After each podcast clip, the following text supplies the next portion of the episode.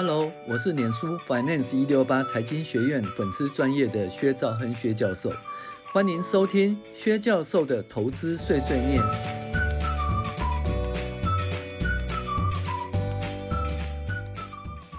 各位网友，大家好，我是薛兆亨薛教授。我们现在来讨论理财读书会，那这次是致富心态这第六集哦。那基本上是那个。摩根豪瑟哦，摩根豪瑟写的那个致富心态哦，呃，这本书的第第三章哦，第三章讲的是贪得无厌哦。它里面讲说，一旦有钱，就会做出疯狂的事情。那这一章一开始的时候呢，它是讲一个故事哈，这个故事是先锋集团的创办人 John Berger 哈，约翰伯格说过一个和金钱有关的故事。那讲 John Berger，他是呃二零一九年逝世的哈。其实这些老年人的经历其实都还相当重要。像我很敬佩的呃彼得杜拉克哦，他就活了九十五岁哦。那他他讲了那个旁观者啊，讲他一些故事，跟那些诶很重要的人哦的的资历的交往那些故事，听得实在很精彩哈。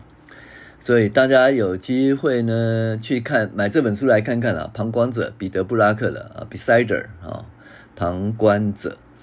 那另外一个呢，就是科斯托兰尼哈，科斯托兰尼其实他们哦就是活了九十几岁，科斯托兰尼就是想要活到二十四、二十一世纪，没有，结果到一九九九年就走了，九九十几岁哈。呃，他讲他小时候的故事啊，还有他年轻的时候的故事哈，呃，其实都很精彩啊。嗯，像那个什么，像他讲说内线无用啊，哈，讲一些呃，怎么讲，就那晃出内线人，接到内线人自己都不相信。还有一件事，他说，哎，哎，第一次世界大战是怎么来？是搞期货，玩期货的国王，哈，对对，他为了要放空，哦，做放空想要赚钱，他就发出一颗炮弹，骗过去，就就点燃了第一次世界大战。这些故事还蛮好听的哦。所以呢，呃，克斯托兰尼的三本书都还不错。那一般讲是一个投资者的告白吧，那投机者的告白。另外呢，我觉得《金钱游戏》这里面的故事还相当不错，大家可以去欣赏哈。好，那我们现在回归正传呢，讨论这个先锋集团的 John Berger 他讲的这个故事。他说，有一名亿万富豪在美国纽约州的雷特岛哈举办一场派对。那彭内狗、佛内狗果哦，对友人哦，那个约瑟夫凯瑟哦，嗯，Joseph Hazer 哦，就是说，派对的主人呢是一个那个避险基金的经理人，一天就可以赚很多钱哦。这比 Hazer 哦广受欢迎的小说《第十二条》第二十二条军规哦，Catch 呃 Twenty Two。呃，至今贡献的版税还要高。那海勒回答说：“是这样，没错啦。他是一个呃避险基金经理人呢，哦，他赚钱比我高，但是呢，我拥有一个他绝对没有的宝物，那就是满足感。好，那满足感这三个简单的字让我震惊。有两个理由：首先，因为我这辈子一向是要什么有什么；再者，因为没有什么的看法比约瑟夫海勒的看法还精确的。”满足感对于我们这个社会的关键要素，包括许多最富裕、最有权势的人，现在呃，紫色的范围似乎都没有边际哈。那这东西在投资的话，其实就有一点告诉我们说，哎，获利了结，获利了结。那满足感的话，但你在那个在佛教的话，哦，或者在宗教的话，就知足哦，知足常乐哦。但前面是少欲知足啊，但是我们这边讲少欲先先不讨论，想知足。在在宗教的话，少欲是很重要，知足常乐是很重很重要，就知足了哈。那他的对比就贪得无厌哈，贪得无厌。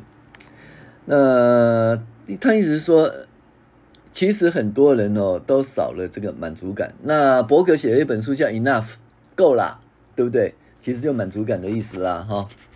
好，他讲了两个故事哦，一个是那个呃，Rajat 呃，古普塔，就是拉杰特·古普塔。啊，你讲到 Rajat，像这些名字，我想那就想到印度人哈。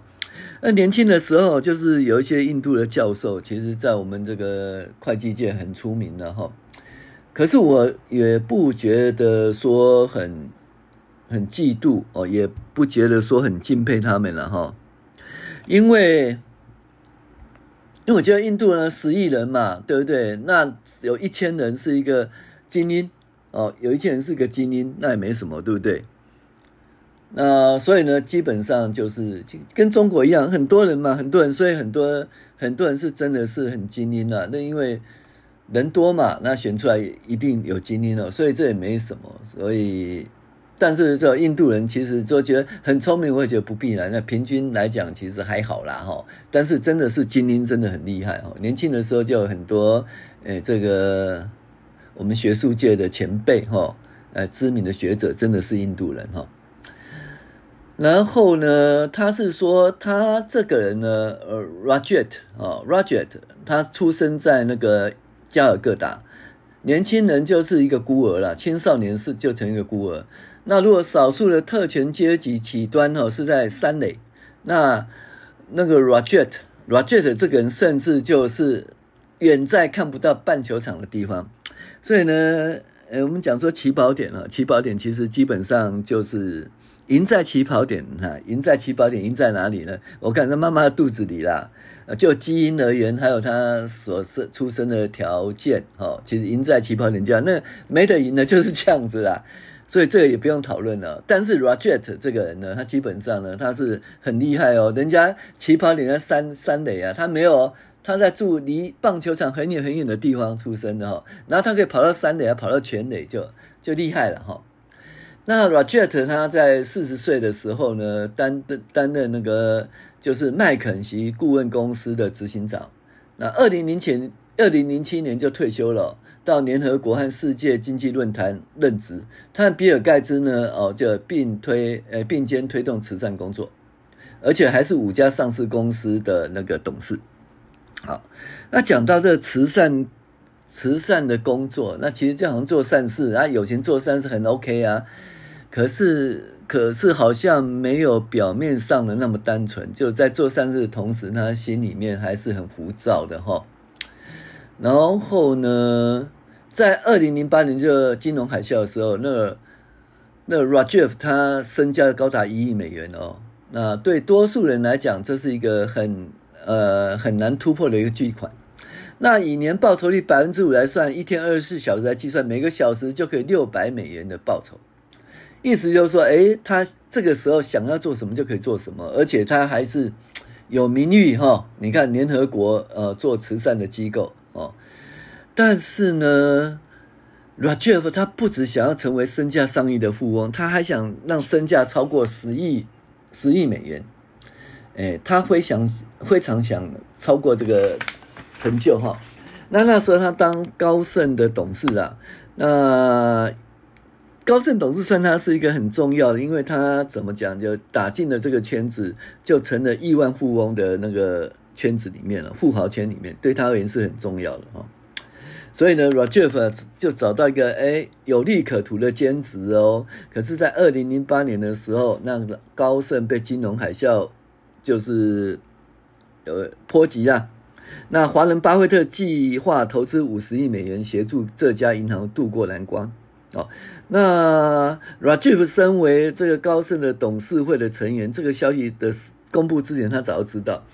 然后做了一件事情，他知道这些大家不知道的事情，哦，他就打电话，哦，给那个避险基金经理人的那个 Raj 拉吉，这也是印度人哈，哦，所以呢，印度人其实都是对印度人哦，也中华人对华人，这好像还蛮正常的哈。这基金经理人呢，哦，他就买进了十七万五千股的高盛股票。那所以呢，他这电话是没有录音的。其实违法，一般而言就是你打给那个就是证券公司的话，哦，基本上要录音的哈。几个小时后呢，巴菲特和高盛交易终于正式对外公布，Ra 那个 Rajiv 他的赚了多少？一百万美元，一百万美元哈。那其实这个东西就很容易被抓到了。那个 SEC 美国证券交易委员会啊，就说 Rajiv 提供内线交易，总共创造一千七百万美元的获利。那很简单的查到，因为呃，在这件事情交易之之前呢，出现一个巨额的成交量啊，很容易就抓到了哈。那而且一抓就知道，他跟他是他跟他是一个证券经营商关系，而他是高盛的董事长，所以呢，那个。所以这个呃，Rajiv 和那个他这个 Raj 他这个呃证券交易员呢，因为内线交易就入狱了，那他的职业生涯和名利都毁于一旦哦，没办法挽回。另外一个故事啊，就是马多夫的故事哈。那马多夫呢，他基本上呢，他是继 Chase Ponzi 以后的庞氏骗局以后呢，他是最恶名的一个庞氏骗子。他恶名踢爆了以前诈骗投资人长达二十年，那他诈骗人长达二十年的时间的诈骗，这不容易啊！一般诈骗没办法维持那么久，真的是做账啦、交易啦，把他的客户呢，这个唬得服服帖帖的哦。其实，呃，还真的蛮厉害的。可是马多夫为什么要这么做呢？其实马多夫他在还没开始诈骗。以前呢，他早是一个十分成功、受到认可的生意人了哦。那马多夫是配对股，是买卖双方的肇事者哦，market maker 哦。而且他干得有声有色，他只要靠这个赚价差啊，赚赚那个利差哦哦，费用差就已经嗯满盆满钵了哈。一九九二年呢，《华尔街日报》访问马。马多夫他怎么形容他呢？他打造一家获利超高的证券公司。那 Bernard Madoff 啊，Bernard 啊，Madoff 啊，投资证券公司呢，从纽约证券交易所吸取庞大的股票交易量。那马多公司的每天的场外进行的电子交易量啊，大约是七亿四千万美元，相当于当时纽约交易所百分之九的成交量，太厉害了吧？超级嗯。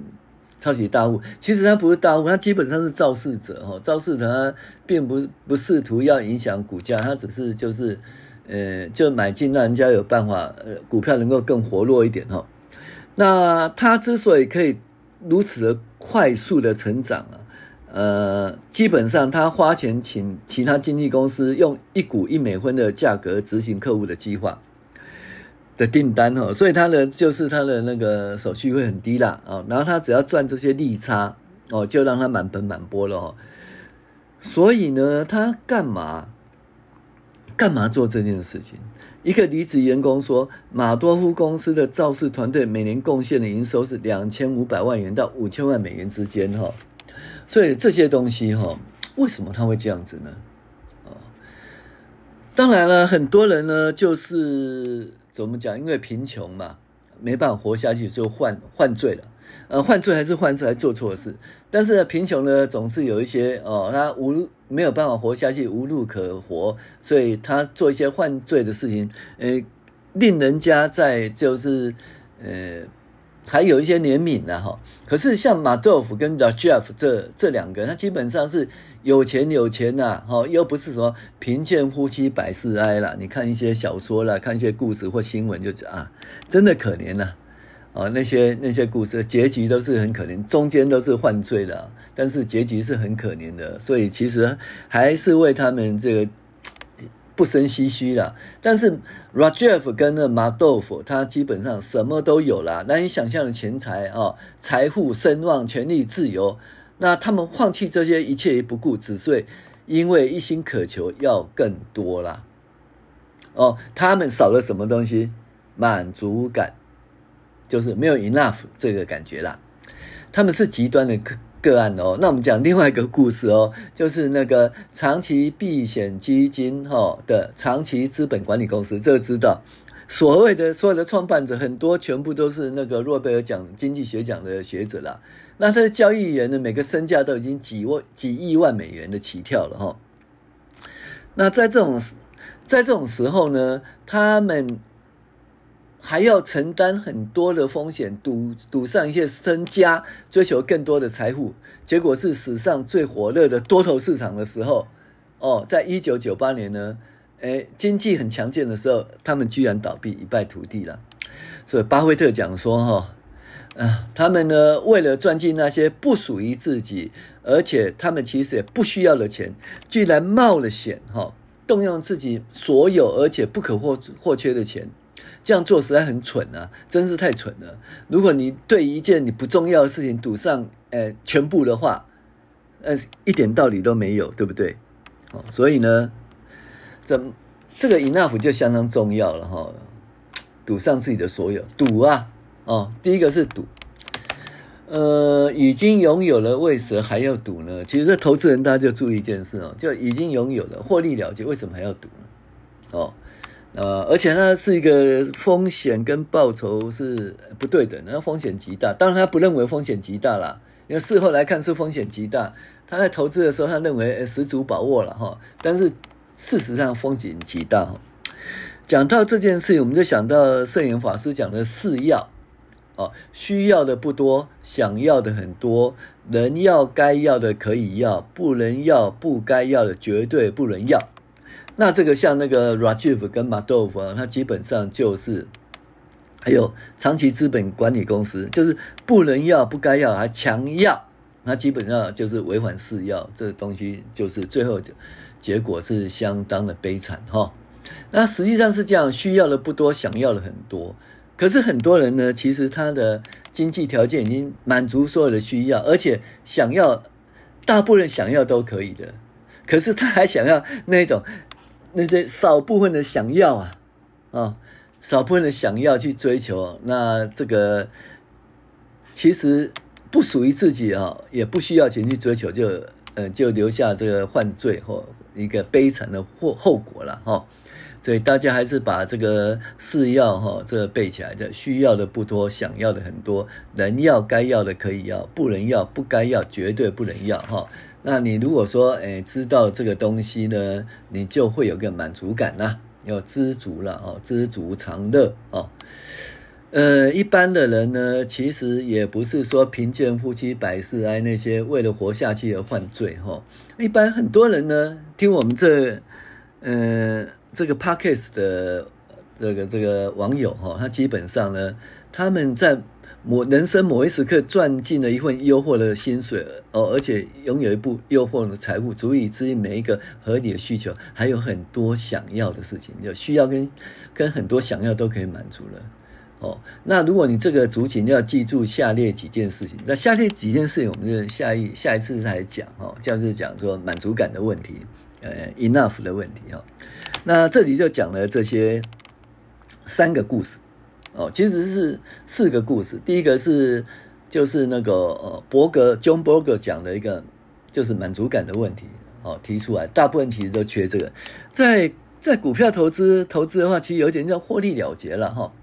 我记得那个香港有一个知名的那个部落客叫自由一千万，他写一写写写，有一天呢，他讲说我自由了，我达标，他达到一千万港币。那一千万以后怎么办呢？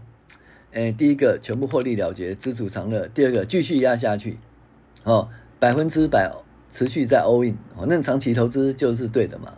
哦，第三个啊，诶，获利，然后呢，等到呃，在等到崩盘以后再投入，哦，这是我提出的，有一些，还有不然就是说，诶，百分之五十获利啦，剩下留在里面继续熬啊，这些选择啦，那你会选择什么呢？哦，就是你已经财务自由了，你全部都获利了结。第一个，第二个，你就是，不管了，反正就长期投资一定对，反正还百分之百继续熬下去啊。第三个就是说，哎，我获利了结，可是我等到崩盘再投入，像五线谱啦、金字塔法啦，哈，低档投入每次可以赚四十趴、五十趴以上。那第四个就是说，那我先获利。百分之五十吧，另外五十继续凹下去。这种选择，如果说你已经达到了你的财务目标，甚至财务自由，你会怎么选择呢？那获利了结，enough，还有满足感，哦，这也是要考虑的一个因素了，哈。那贪得无厌，哈，这这个部分其实就是基本上就不能要不该要的，绝对不能要了，哈。这个东西就是一个尺寸，哈。好，那我们就今天讲这个说有关满足感跟贪得无厌哦，这个应该是四个故事吧？哦，一个就是那个 John Berger 讲的那个讲的故事哦，引出满足感这三个字啊。那 John Berger 他写了一本 Enough，再来就是 Rajiv 哈、呃的故事，另外一个是马多夫哦马多夫的故事，最后一个是讲长期资本公司的故事。他讲的都是一个满足感、获利了结的故事。那至于说要满足感呢？哦。这个部分它有一些基本的原则，还有真的就满足感、获利了结下去了，那以后怎么办呢？哦，这部分自由一千万，它达到自由以后怎么办呢？这也是我们下一期哦或下下期再跟大家讨论的内容哈。嗯，以上啊，今天就讲到这里，谢谢您的收听，我是薛兆亨薛教授，谢谢您的收听。